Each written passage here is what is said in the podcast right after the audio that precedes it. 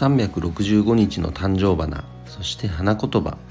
2月19日今日の誕生花はプリムラ・ジュリアン。花言葉は永続する愛です。えー、やっぱり家族との、まあ、愛情、まあ、あと夫婦愛。これが最も身近な愛情かなと僕は思いますが、まあ、その永続するにはやはり日頃の関わり方ですよね。うん、奥様だったら、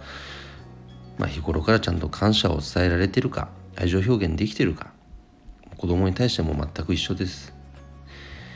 まあ、そんなね何気ない日常かもしれないですがそれを大切にするからこそ、まあ、この永続する愛ここにつながっていくんじゃないかなと思いますので今日もねそんな何気ない日常その中での関わり方これを大切にする一日にしたいと思います